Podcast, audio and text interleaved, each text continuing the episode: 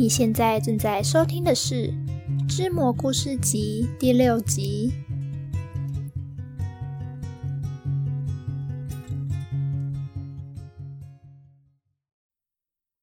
通往结局的列车之二。列车继续行驶，未曾停下前行的步伐。望着窗外发呆的你，此刻仍不自觉地回想起于上个村落所发生的一切。但你明白，后悔是世界上最没有意义的事，于是你便将这份思绪抛诸脑后。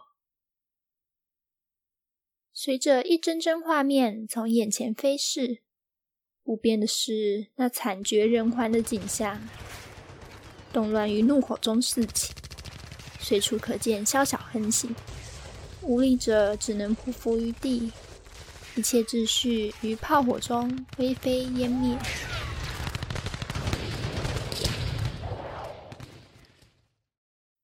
曾经遭遇过，当列车行经时，一群激进分子愤怒地拿着石头砸向车身，却也有到过几个村庄，是村民们连忙向自己行礼，口中并不停地呜咽祈求着什么。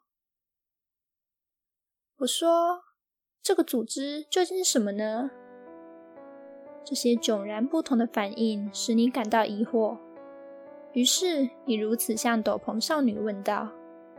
然而，他却没有理睬你，这使你感到有些不满。为什么之前那个村落的人会愿意完全听信我的话呢？明明我的选择不一定是正确的啊！你大声的嚷嚷着。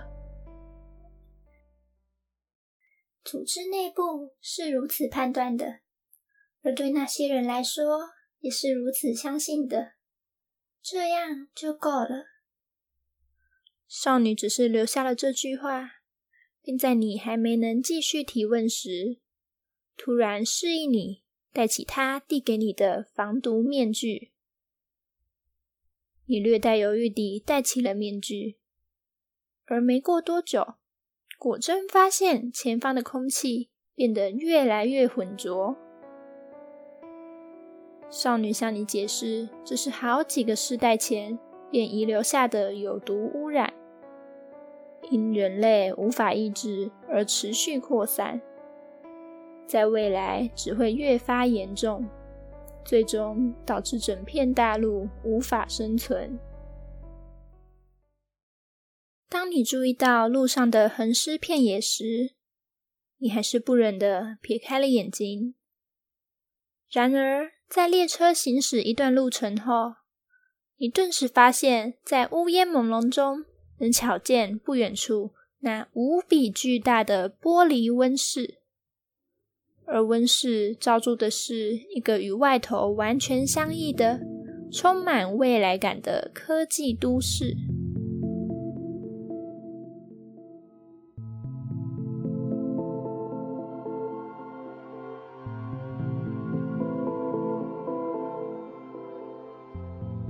下一站要到了。在通过检查稍后，列车驶进了都市内，并在少女的引领下，往位于城市西区的研究院前进。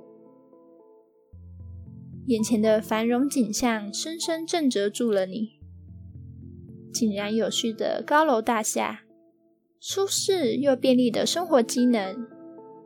如此具有未来感的设计，仿佛与外界来自不同的时空。然而，你最在意的不是那个。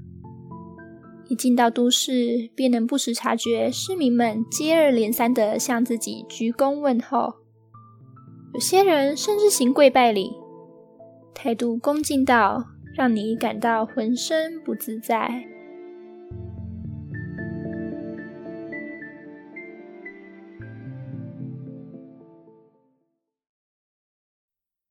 您好，决定者大人。抵达研究院后，研究主导教授诚挚地向你问好。并带领你参观研究机构内部。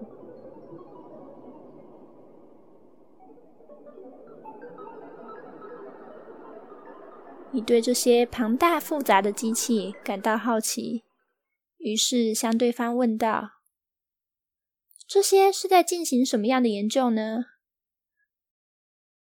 是空气净化的研究。”教授认真的回答。“您应该见证过外头的污染程度了吧？为了净化污染，我们这些研究员常年来持续进行研究。”也得到了些许收获，的成果正是这个玻璃都市的诞生。你为他们的努力感到佩服，但同时似乎又觉得有哪里不太对劲。而就在此时，伴随着不远处的骚动声响，一位青年突然抓狂似的奔向了你。在你还来不及回防时，便跪在了你的身前，并圈住了你的脚踝，激动地说着：“这些都是骗人的！”一旁的护卫连忙将青年从你身旁推开，并夹住了他，使他无法行动。然而，你举起手向护卫示意，让青年继续发话。于是，青年便语带哀求地向你说。这个研究院的确在进行污染相关的研究，但根本没能成功净化空气，只是排毒罢了。都市里之所以可以那么繁荣又干净，只是因为把污染都排到外头去了。你惊讶地看向教授，现阶段的确是如此。教授也承认了对方的说辞，但仍不动声色地解释着：但只要持续进行研究。总有一天，一定真能解决污染问题的。你的总有一天是建立在外头那些人的牺牲上吗？难道要让所有人在此刻一并灭亡吗？此时的教授也难免露出了悲痛的表情，然而在哀伤之余，却依然坚定地说着：“虽然。”为痛恨建立在牺牲上的未来，但我却更希望能让人类活下去啊！那或许是我的孩子，也可能是我孩子的孩子也好，在未来的某一天，能看见所有人一同生活在清澈的大地上，即使无法在现代旅行也没关系，只要留有生机，便能拥有希望。那是因为你是身处在温室里的人，才有办法说出这种不负责任的话吧？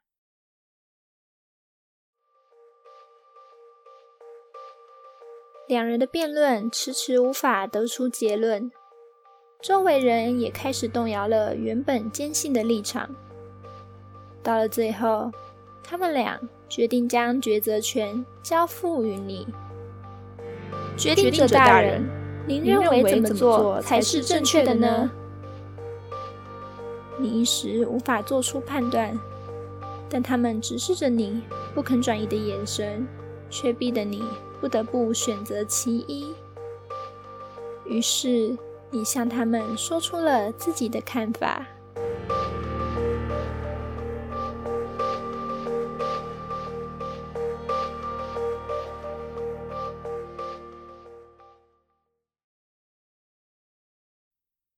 被选择的那一方喜不自禁，更加坚定了自己的目标；而不被选择的那一方，则顿时像是失去了一切的信仰与方向般，双眼中已不见任何一丝光芒。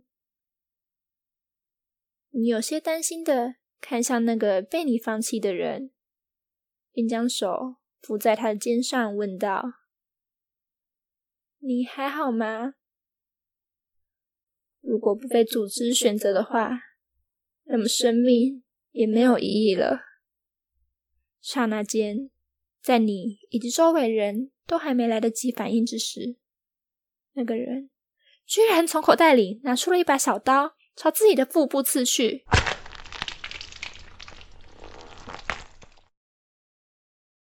他居然就这么自杀了。